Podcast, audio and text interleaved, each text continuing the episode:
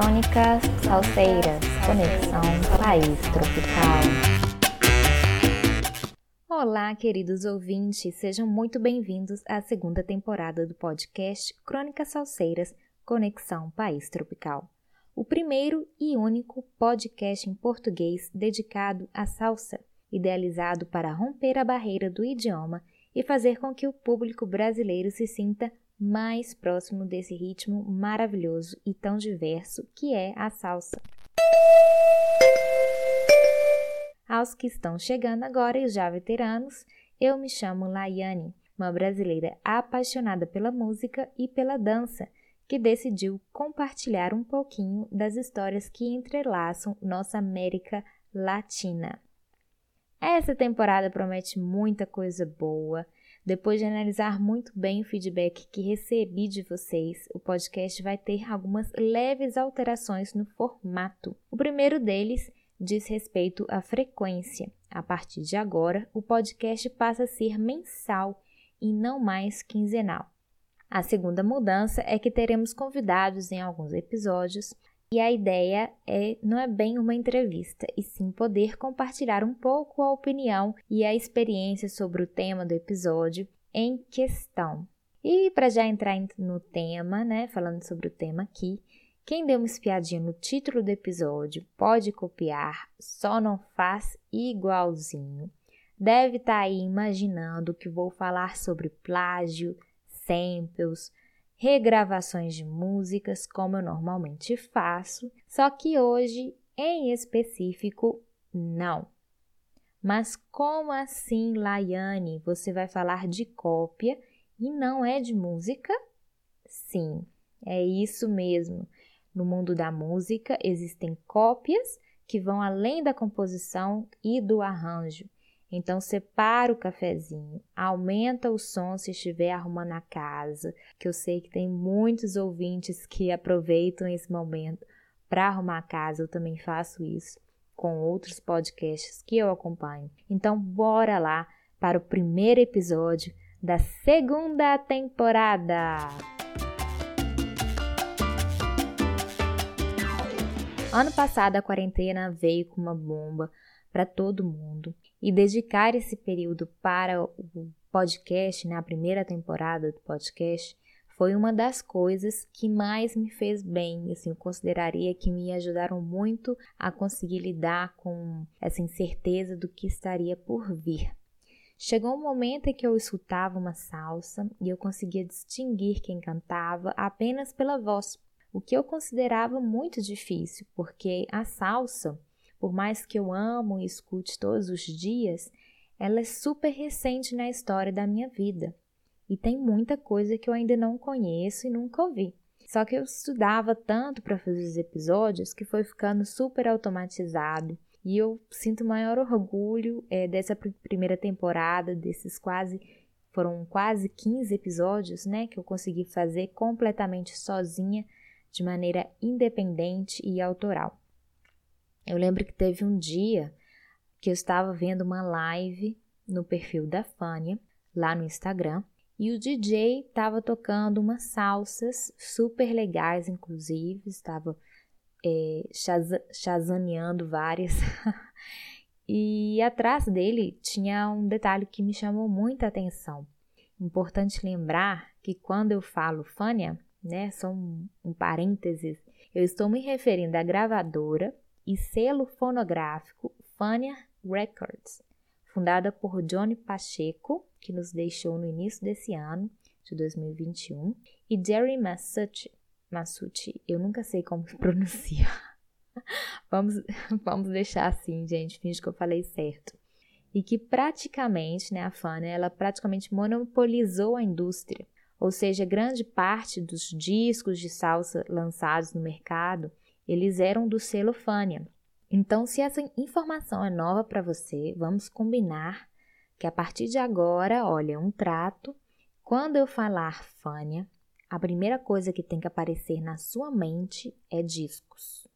Sim, discos, LPs, bolacha, enfim, chame do que você quiser chamar, contanto que essa imagem venha na sua cabeça, já está valendo. Pois agora que os discos estão na sua cabeça, volta aqui comigo para a cena da live, nesse exercício imaginativo que a gente está fazendo aqui hoje. Estava eu vendo essa live então no perfil da Fânia, do DJ X, porque infelizmente eu não lembro o nome dele. E aí tinha os tornamesas em que ele estava colocando a música, e atrás dele tinha aquela parede invejável de coleção de discos. E ele organizou de uma forma que a capa de alguns discos ficavam para frente. Então você conseguia ver o nome, desenho, enfim, o design do disco. Um deles me chamou muita atenção. Eu bati o olho e vi a carátula ali de um menino tocando percussão, né, um tambor é, da percussão, enfim, salseira, em cima de uma palavra.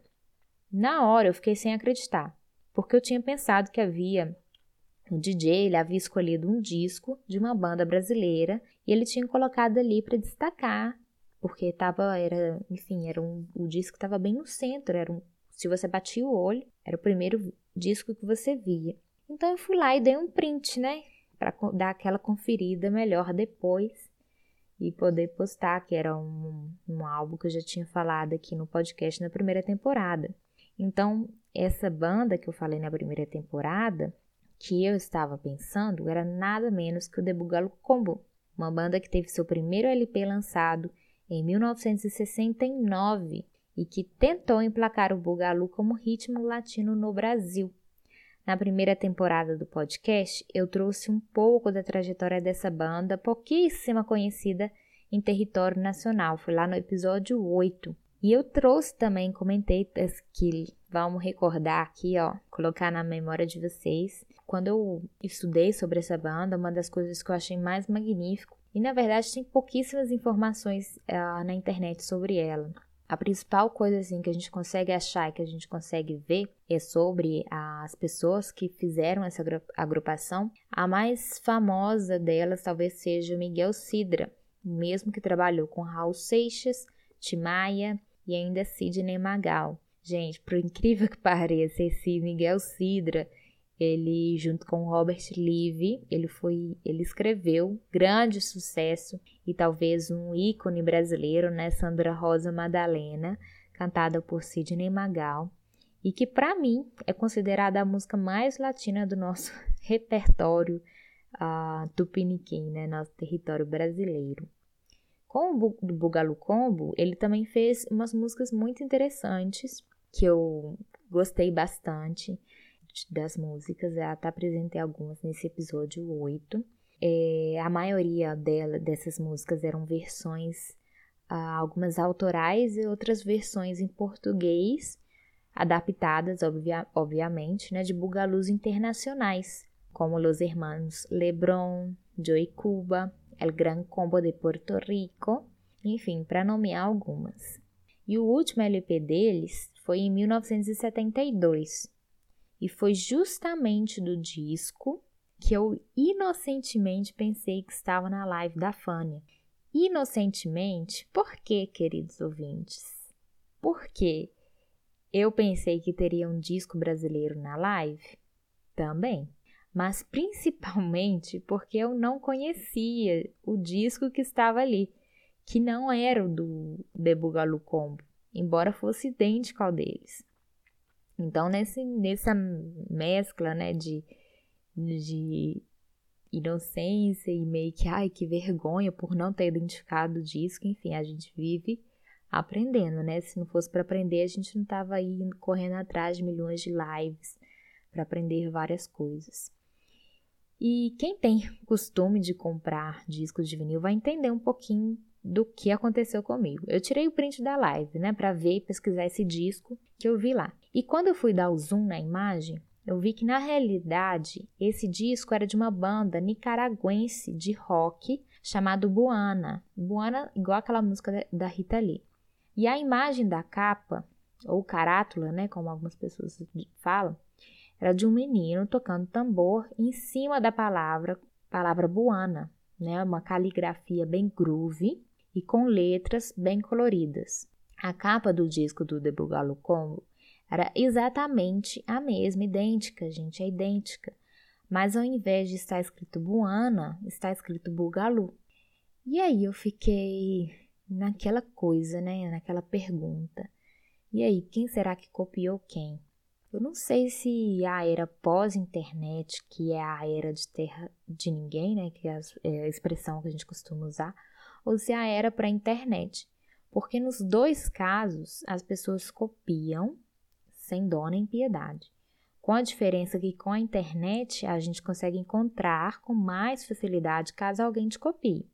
Agora, se tratando da indústria da música, isso é tão comum, gente, tanto nos termos legais ou ilegais de plágio, que a gente vê isso tanto nas composições, arranjos, né, como também nesses casos da arte, do design da capa. Colecionador e jornalista José Artearga, que eu sigo fielmente no seu blog Glares Palmeira, ele escreveu algumas considerações que justificassem de modo geral as carátulas repetidas nos mais diversos selos fonográficos. A primeira delas que ele escreveu lá é uma certa é que existe uma certa tendência de mercado, ou seja, uma ideia que deu origem a outra ou que criaram uma forma de reproduzir uma imagem. A segunda coisa que ele elencou é o reconhecimento, ou seja, quando algum elemento é modificável por outra gravadora na reedição do disco para torná-lo mais vendável. Instigada em saber quem copiou quem, por pura curiosidade, tá, gente? Eu mergulhei em consultas de biografias, notas de blogs, vídeos do YouTube, tudo para meus fins jornalísticos. O fato é que os dois discos foram lançados em 1972 o de Buana pelo selo Kaitronics e o da, do Bugalu Combo pelo selo Epic. O trabalho de Buana vai mais para o lado do rock psicodélico, um leite funk, bem groovy e com claras referências a Carlos Santana. Desse álbum, eu gostei bastante das músicas La Patá e La Jurumba, que são músicas ah, bem trazem essa referência de uma percussão mais latina com, completamente misturada com uma coisa meio, uma ideia bem psicodélica, assim, bem interessante o trabalho. E o curioso é que a, a foto da capa dessa que nós estamos, o tema desse episódio é de um menino negro tocando tambor, um tambor. E, e, essa foto ela foi um grande inconveniente comercial, por, porque ela era super, era não, né? Talvez ainda seja super racista, o menino ele foi desenhado, né, retratado com um lábio super, super caricato. Quando você olha a imagem, a primeira coisa que você nota são os lábios. E além de racista, também era super xenófobo. E somado a tudo isso, foi pouquíssimo atrativo nas lojas. Assim, foi um, vamos dizer, um desastre, mas uh, foi uma decepção pra, para os próprios produtores na época. Não vendeu nada. Curiosamente, né, comparado a isso, temos do outro lado da América Latina uma banda brasileira que usa a mesma imagem, mas com uma proposta musical bem diferente. Com forte influência da música latina produzida em Nova York, o Bugalu, embora esse álbum em específico ele tenha tido mais influência do funk, soul, né, do é, estadunidense, é, do que os outros dois primeiros álbuns. Inclusive, uma das músicas desse álbum que teve maior repercussão e que é mais aplaudida pelo público é uma versão de James Brown, a Hot Pants Road, que em português virou a Estrada do Desejo. Esse álbum levou o nome de Com Muito Ritmo e ele foi bem mais instrumental, né? Na verdade, ele é um álbum instrumental que os outros dois primeiros da banda. É importante ressaltar, gente, que também ambas as agrupações tiveram uma vida artística muito curta.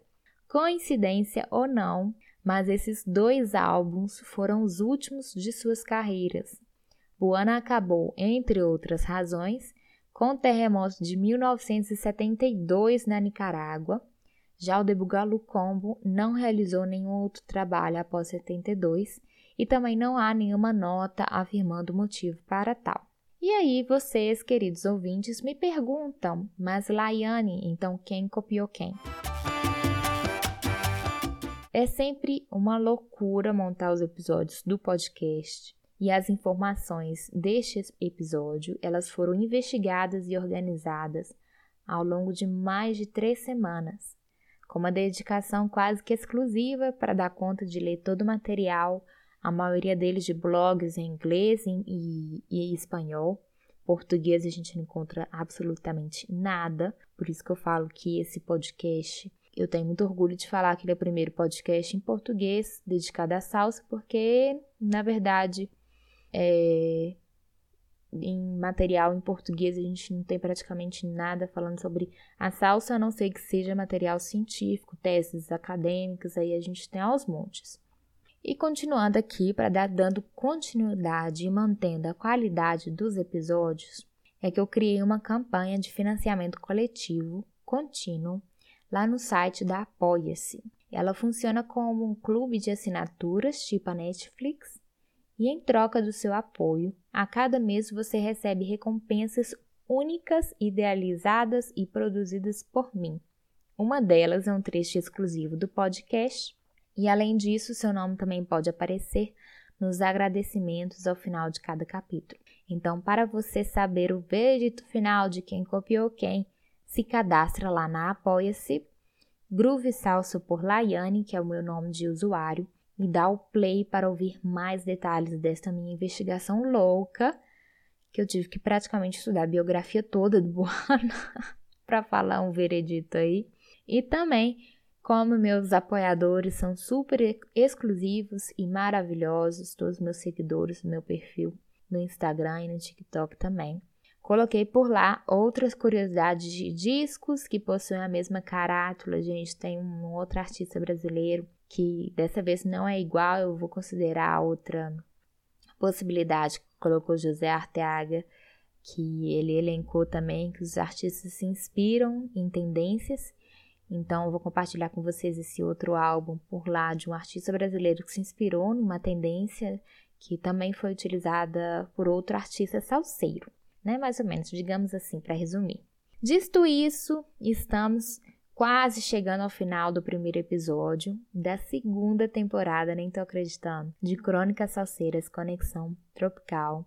Eu gostaria de deixar registrado por aqui também que agora você consegue me encontrar nas redes sociais por Groove Salsa, Groove com dois O, Os e Y um perfil em que eu compartilho meu trabalho como instrutora de dança, que eu também sou professora, estou dando aulas online de dança, né, para quem deseja aprender a dançar salsa.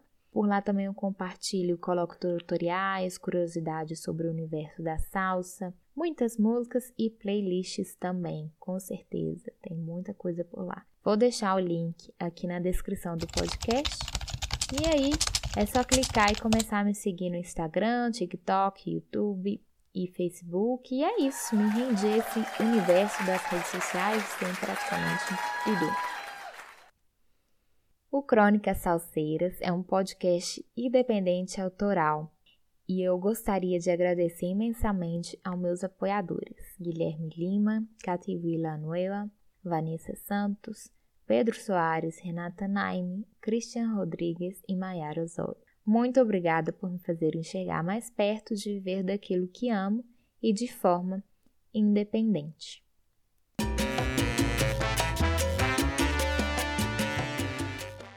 Espero que tenham gostado da história por trás desse episódio.